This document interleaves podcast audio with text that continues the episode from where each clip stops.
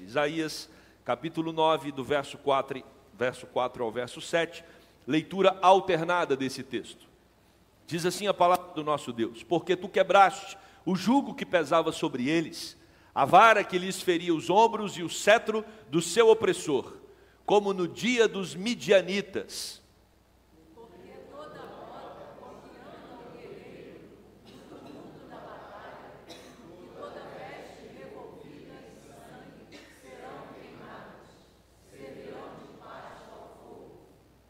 Porque um menino nos nasceu, um filho se nos deu, o governo está sobre os seus ombros e o seu nome será Maravilhoso Conselheiro, Deus Forte, Pai da Eternidade, Príncipe da Paz.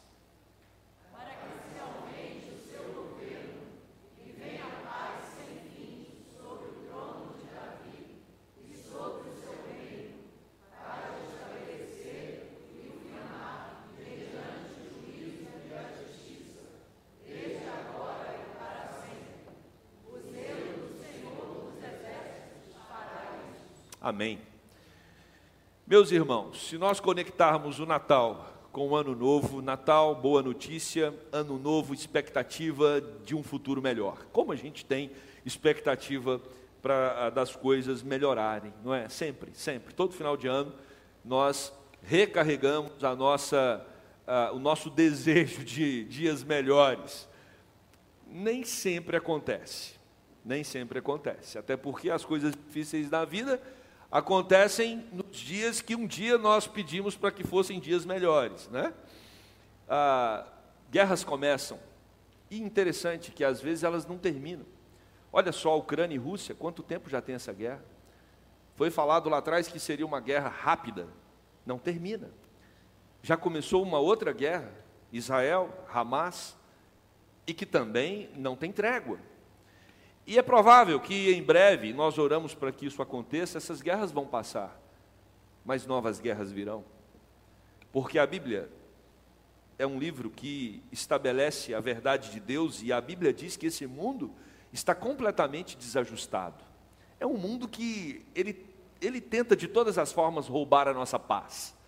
Nós até criamos mecanismos, subterfúgios, procuramos meios para fazer com que as coisas é, é, minimizem, né? não, seja, ah, não sejam tão impactantes ou tão desastrosas, mas, vez ou outra, nós somos tomados por uma dor, por um sofrimento, por uma angústia, por uma enfermidade, e assim nós caminhamos até o dia glorioso em que nós nos encontrarmos com Jesus. Porém, quando nós olhamos para esse texto, e é um texto que está falando de guerra, ele vai nos chamar a atenção para aquilo que no domingo passado nós trabalhamos. A primeira coisa é o texto disse sobre a luz que chegou. O mundo estava em trevas, o mundo tinha a, a obscuridade reinando sobre todas as coisas, mas a luz veio. E nós terminamos o sermão no capítulo, no versículo 3 de Isaías 9, dizendo que essa luz que veio ao mundo, ela trouxe o quê?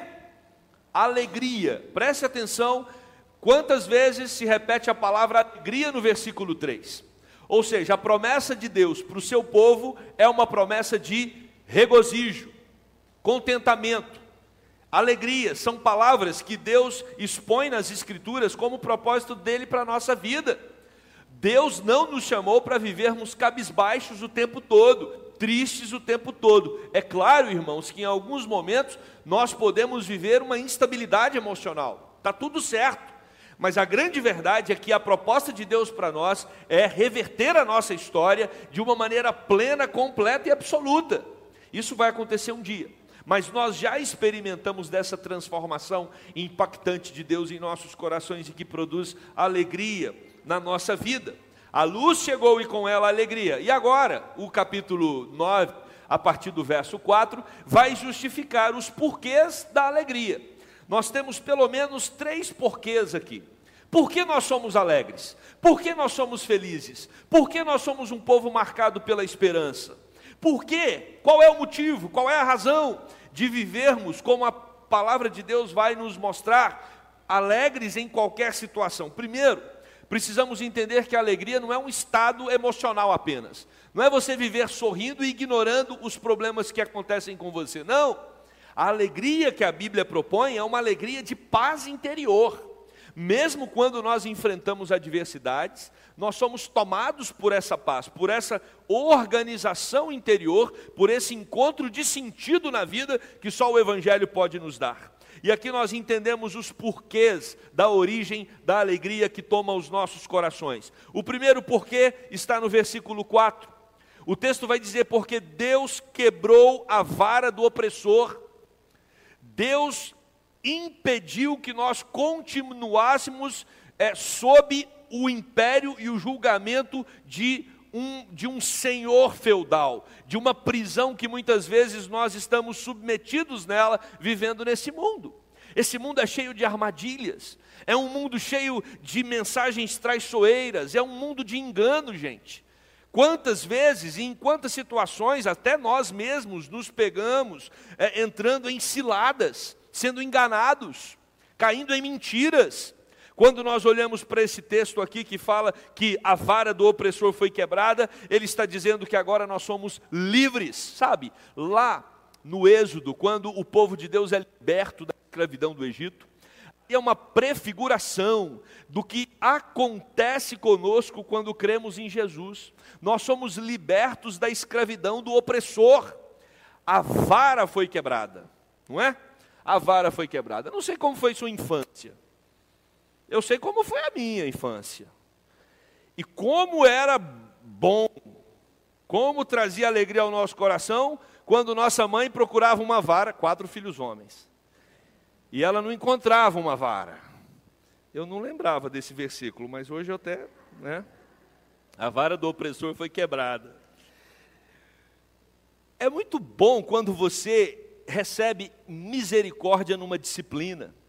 Você sabe que você merecia ser repreendido por aquilo, mas aquele que iria te disciplinar, quer, ser, quer sejam seus pais, ou às vezes a misericórdia de um policial, né, que você está ali dirigindo e ele para e alguém no banco de trás está sem o cinto de segurança e ele poderia multá-lo, mas naquele momento aprove aquele guarda ter misericórdia de você né, e, não, e não te punir como você merecia naquela circunstância. O que nós aprendemos é que é muito bom, é maravilhoso não sermos oprimidos, não sermos massacrados por inimigos, né? e aqui nós estamos falando, o texto, o contexto dele é, é de inimigos que querem o nosso mal.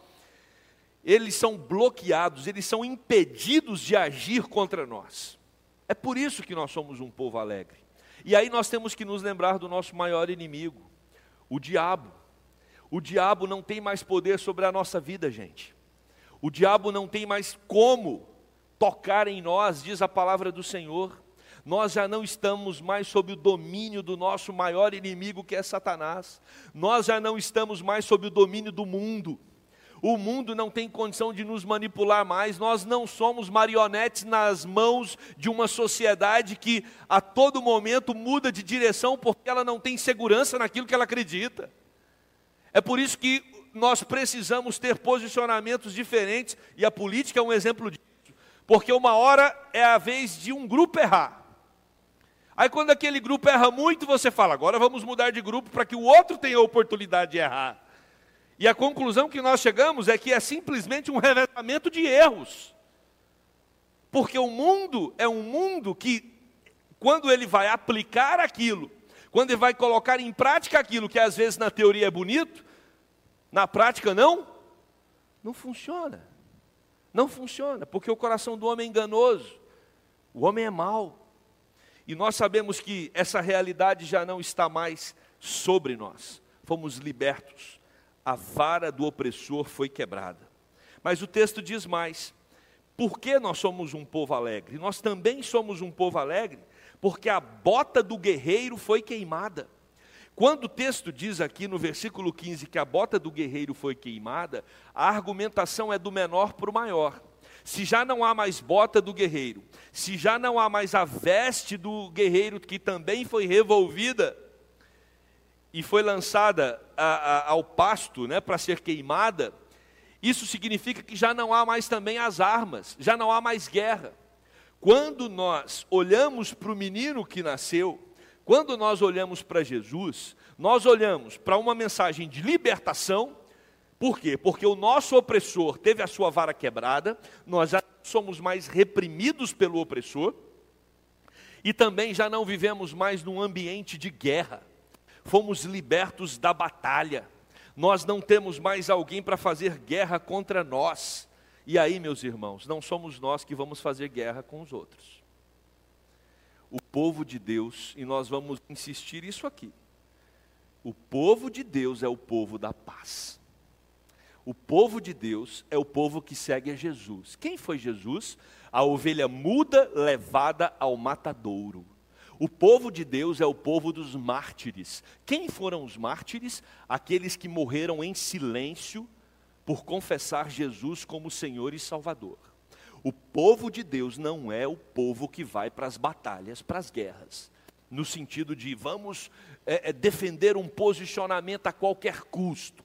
E agora é claro que a gente pode estender isso aqui para as mídias. O povo de Deus é um povo que promove paz no Instagram, no Facebook, no Twitter. Nós não estamos ali para guerrear. Nós não estamos ali para tentar impor um pensamento. Nós somos o povo, gente, que tem muito serviço, muito trabalho. Por isso que o tema de 2024 vai ser maior é o que serve. Temos muito o que fazer. E quanto mais a gente tem o que fazer, menos nós temos que perder tempo com conversa que não leva a um. Nós não temos que ficar, às vezes, discutindo ideologias, pensamentos e propostas simplesmente para defender um posicionamento. Quando olhamos para Jesus Cristo, no ministério dele aqui na terra, percebemos com muita clareza que Jesus estava sempre atento às necessidades das pessoas e Jesus estava falando do amor do Pai. Você não vai encontrar Jesus confrontando a sociedade o tempo todo, ele confronta o pecado, ele confronta a desobediência. E se tem momentos na Bíblia em que Jesus Cristo é mais aguerrido nas suas defesas, é contra a estrutura religiosa daquela época que o excluía. Mas quando Jesus lidava com as pessoas, com a sociedade, você tem um Jesus acolhedor. Não é à toa que as multidões iam atrás de Jesus. A todo momento nós percebemos nos evangelhos que as pessoas estavam ouvindo o que Jesus tinha para dizer e concluíam que ele falava como quem tinha autoridade porque a vida dele confirmava aquilo que ele estava falando. Então nós somos o povo que não, não está mais sob, sobre, é, sob, debaixo da opressão, da vara uh, do inimigo. Nós somos um povo que não está mais no campo da batalha, na guerra. A bota do guerreiro foi queimada.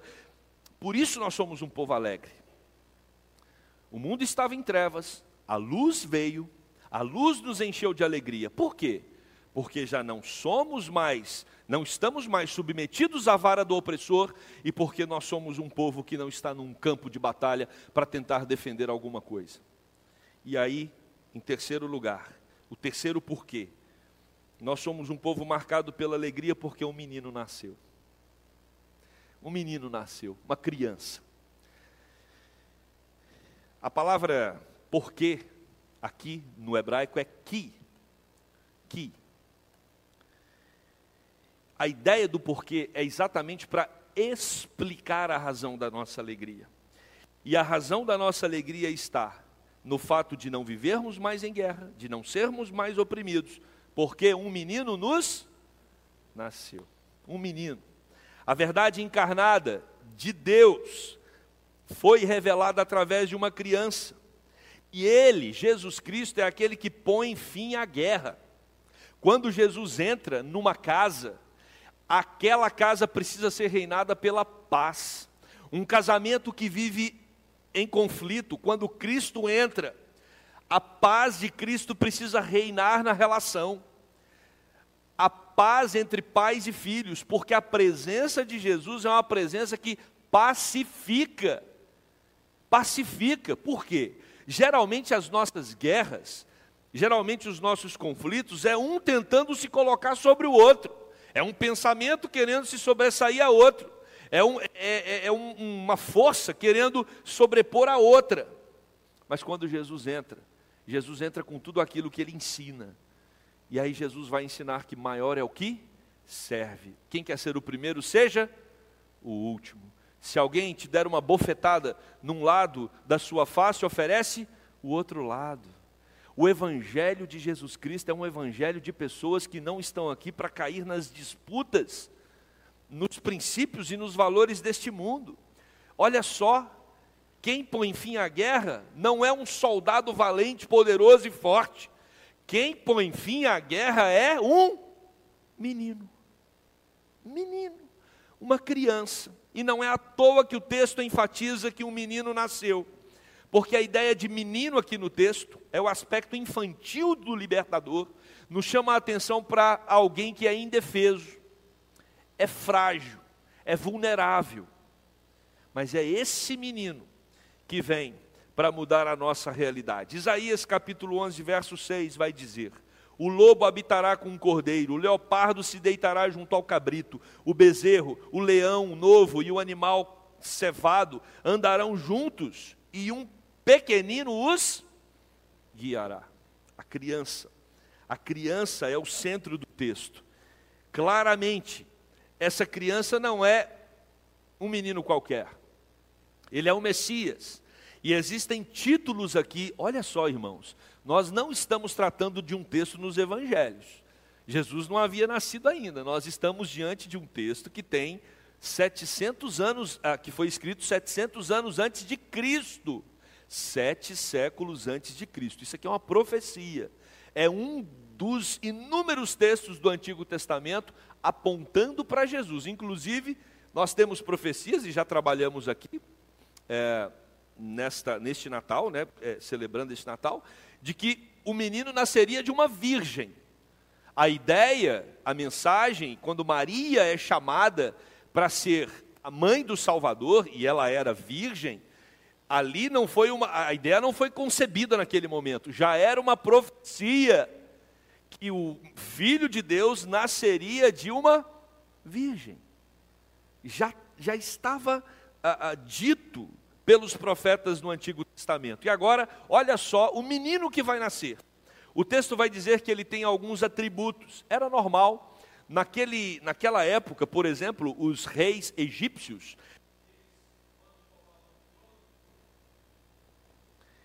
os reis egípcios, eles ah, recebiam cinco tronos nomes.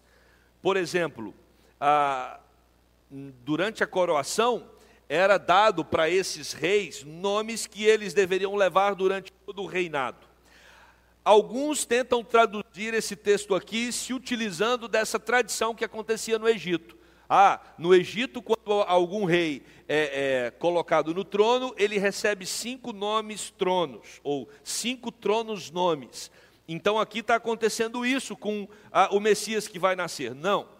Algumas, alguns posicionamentos contrariam essa tentativa de fazer o link do texto com a tradição egípcia. Por exemplo, o que nós temos aqui não são cinco tronos, tronos nomes, mas são apenas quatro. Então já não bate com aquilo que acontecia no Egito. Outro dado importante: não é um hino de coroação. O que nós temos aqui no verso de número 6 é um anúncio de um nascimento, não é coroação. Não... Ah, e por último, os egípcios criam que os seus reis eram deuses, e isso não acontece no judaísmo. Tá? O judaísmo não entendia que o rei, né, os reis de Israel eram deuses, mas sim instrumentos usados por Deus. E aí nós temos as características desse menino rei que está nascendo.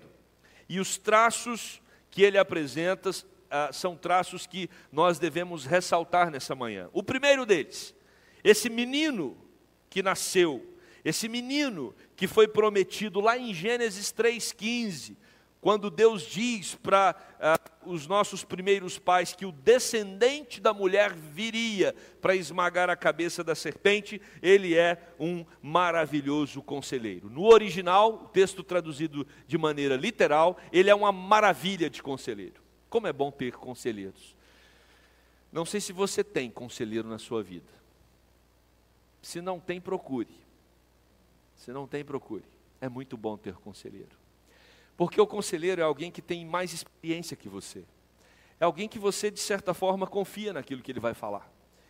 E quando ele fala, você acolhe a palavra dele, você absorve aquilo que ele está falando, e você, pelo menos, leva em consideração, você pensa naquilo que ele está colocando, na opinião que ele está emitindo, principalmente em momentos de, de decisões, em momentos em que nós estamos numa bifurcação e, por um lado ou para o outro, você procura um conselheiro e você ouve os argumentos dele e você então toma a sua decisão. O que o texto está nos ensinando é que Jesus Cristo é aquele que os princípios, os valores e ah, os conselhos que ele oferece para nós são assertivos. Jesus Cristo, ele, ele vai ser preciso naquilo que ele tem para mim e para você, quando nós precisarmos de ah, alguém para nos orientar.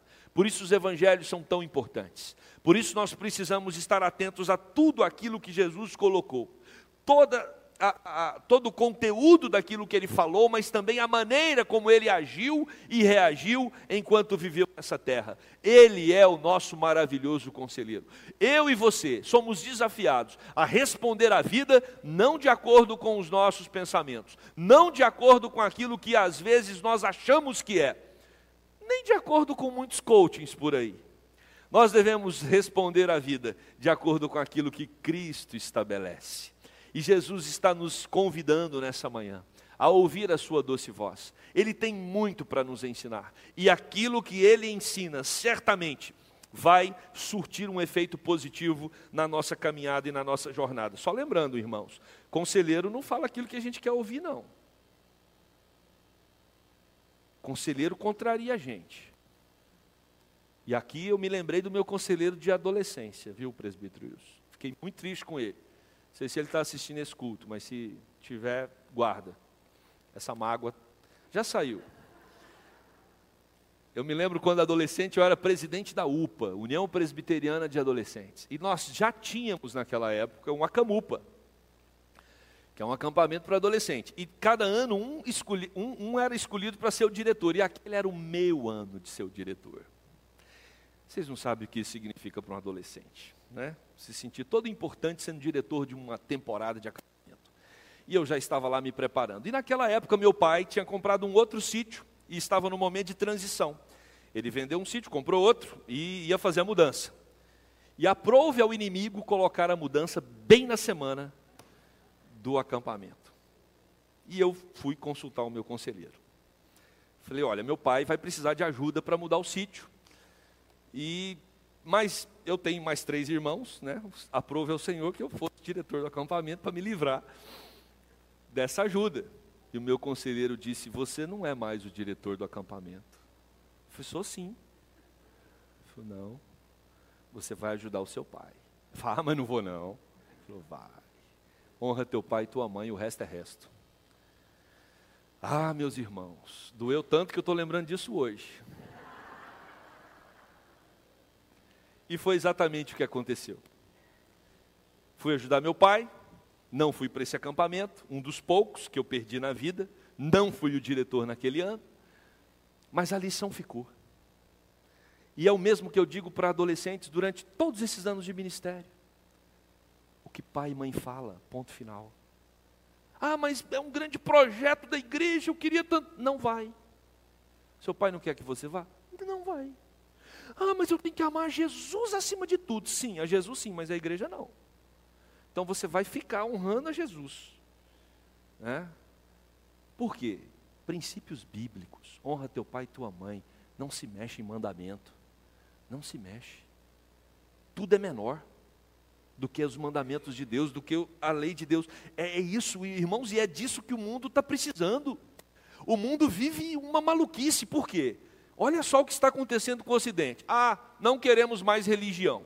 E se não queremos a religião, nem queremos mais o pacote moral e ético da religião cristã. Então, vamos abrir mão de tudo isso. Beleza, ufa, até que enfim nos livramos dessa coisa de cristianismo, ok? E o que você vai pôr no lugar?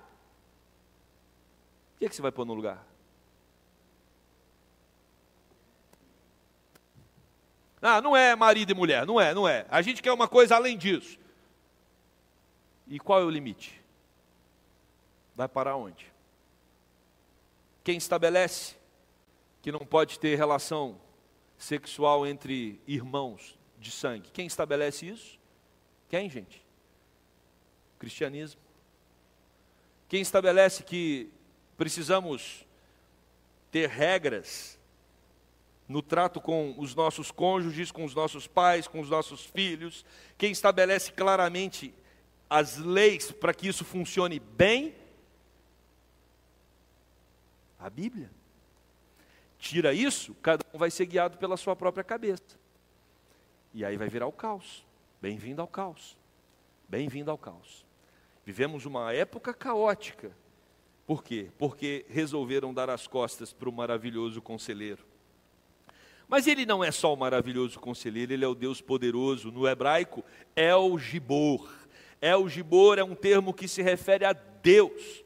Por isso, é muito interessante num texto hum, do povo judeu, um texto monoteísta, você ter aqui dizendo que vai nascer um menino que vai ser Deus poderoso.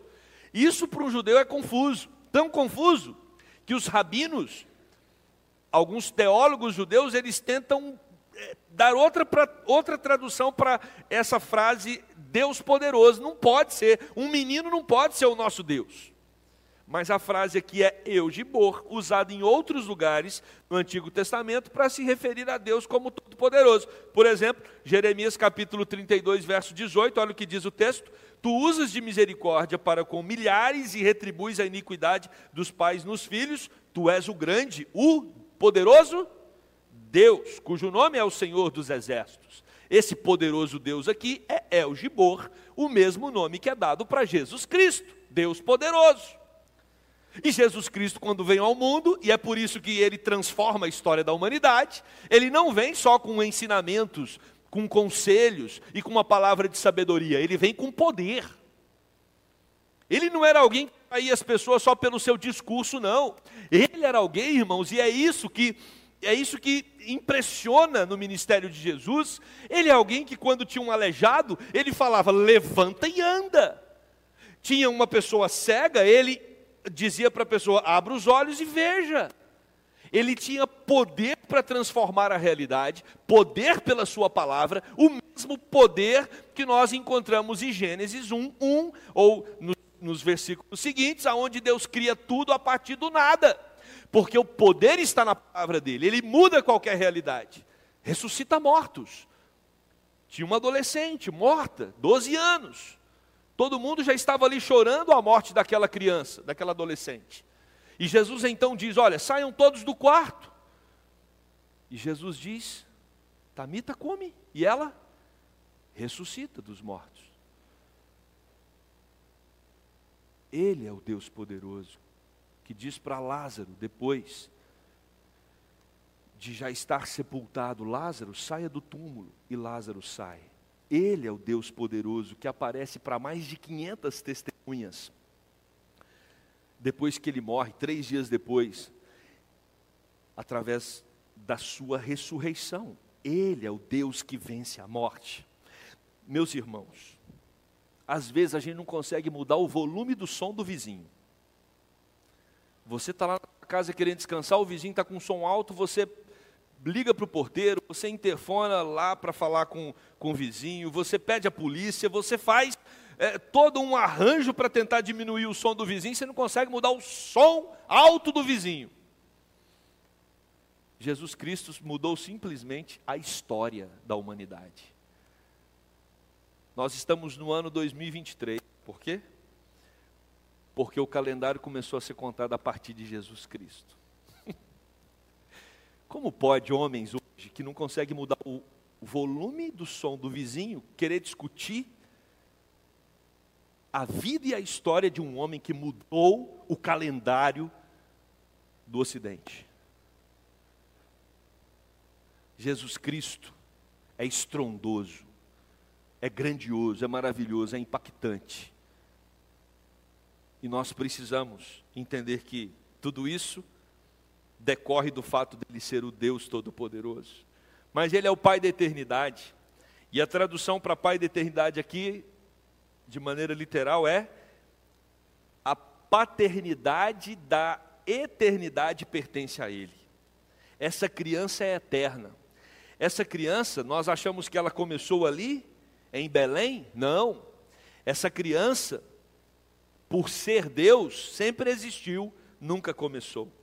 E o texto diz, um clímax de argumentação, que ele é o príncipe da paz. Príncipe da paz, porque ele veio reatar o nosso relacionamento com o Pai. Sabe quando tem duas pessoas brigadas e você então é o interlocutor para tentar refazer a comunicação daqueles dois? Foi esse o papel de Jesus. O nosso pecado fez com que Deus desse as costas para a humanidade. Mas Jesus vem ao mundo e diz: Olha, vem cá. Eu vim para trazer esperança, trazer vida e reatar o relacionamento do homem com o Pai. Nós podemos recomeçar essa história. Eu vim dar a minha vida para que vocês pudessem ter acesso ao Deus Todo-Poderoso. Eu vim morrer numa cruz para que isso se concretizasse. Jesus não só veio reatar um relacionamento conversando com as duas partes, mas Jesus vem dar a vida dele para que nós pudéssemos ter a certeza de que a paz agora vai reinar em nossos corações, como disse o próprio profeta Isaías no capítulo 59, verso 19: Como fruto dos seus lábios criei a paz. A paz para os que estão longe e para os que estão perto, diz o Senhor, e eu o sararei. O nosso Deus, ele veio derramar da sua paz em nossos corações. O último versículo, irmãos, vai mostrar que esse Deus poderoso, conselheiro maravilhoso, Pai da eternidade, príncipe da paz, ele veio aumentar o seu governo. O mundo jaz no maligno, diz a Bíblia. Ou seja, o rompimento do homem com Deus criou um bloqueio para que o, o, o, amor de Deus pudesse chegar aos corações dos homens. Mas em Cristo, esse bloqueio é quebrado e nós agora temos acesso ao amor de Deus. Então ele veio para aumentar o seu governo, agora ele reina, ele governa em nossos corações. E o texto diz mais: ele veio para trazer a paz sem fim a nossa paz não depende das circunstâncias, a nossa paz não depende do momento em que estamos inseridos na nossa vida. Ele veio para derramar uma paz abundante e eterna, e é sobre o trono de Davi, sobre o seu reino. Ele veio para governar com justiça, retidão e paz. Esta ação tem origem, sabe aonde? No zelo do Senhor. E precisamos então, nesta reta final do sermão, nos dedicarmos à palavra zelo aqui. Essa palavra no hebraico significa ciúmes. Deus tem ciúmes do seu povo. E aí você pode dizer, mas ciúmes é uma coisa ruim, ciúmes não é um sentimento é, apropriado. Nós não podemos ter ciúmes, podemos sim e Deus tem. A palavra para tratar dos ciúmes de Deus na Bíblia geralmente é traduzida por zelo. O que a Bíblia nos ensina é que nós não devemos nos arder em ciúmes, ter um ciúmes descontrolado, um ciúmes movido pelo medo.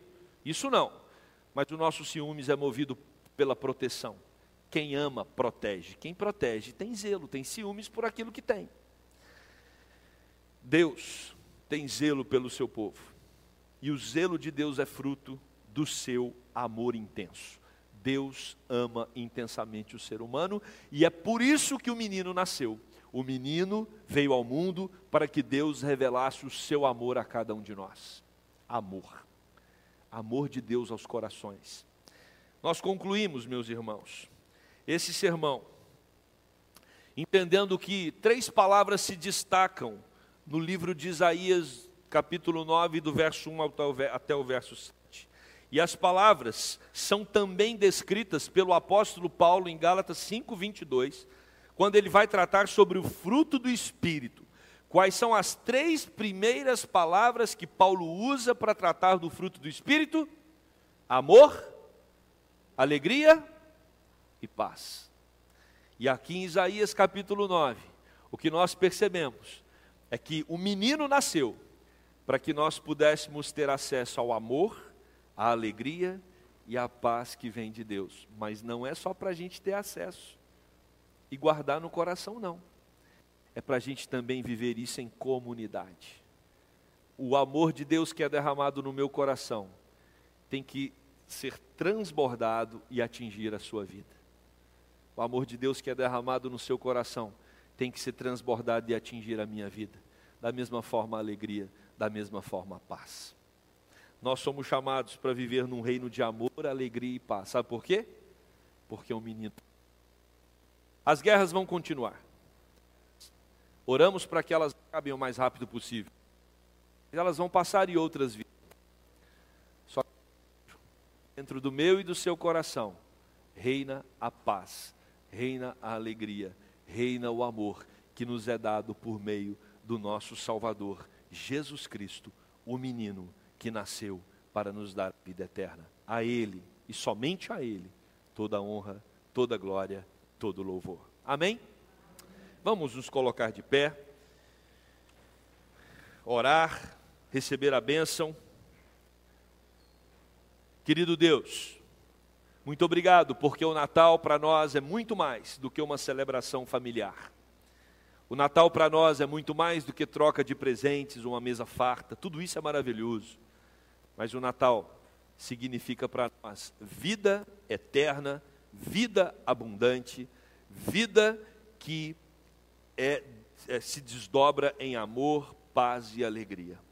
Obrigado, Deus, porque o Natal para nós é a chegada da luz para dissipar toda todas as trevas, é a chegada da vida para mandar embora a morte. O Natal para nós é esperança, não só de dias melhores aqui, mas muito mais que isso, esperança de uma vida eterna. Obrigado, Deus, porque um dia o Senhor abriu os nossos olhos espirituais para que pudéssemos crer em Cristo como Salvador e experimentar dessa salvação que só Ele tem para oferecer. Oh Deus, o Senhor conhece os corações daqueles que estão aqui hoje. O Senhor conhece os corações daqueles que estão nos acompanhando pela internet. Revele-se a eles, ó Deus, que eles possam ter um impacto poderoso de Cristo nas suas vidas. Sabemos que Jesus veio não só para mudar o rumo da história, mas Cristo veio também para mudar o rumo da nossa história. Que o Senhor Deus se revele poderosamente a cada um nesta manhã. Esta é a nossa oração, no nome de Jesus. Amém.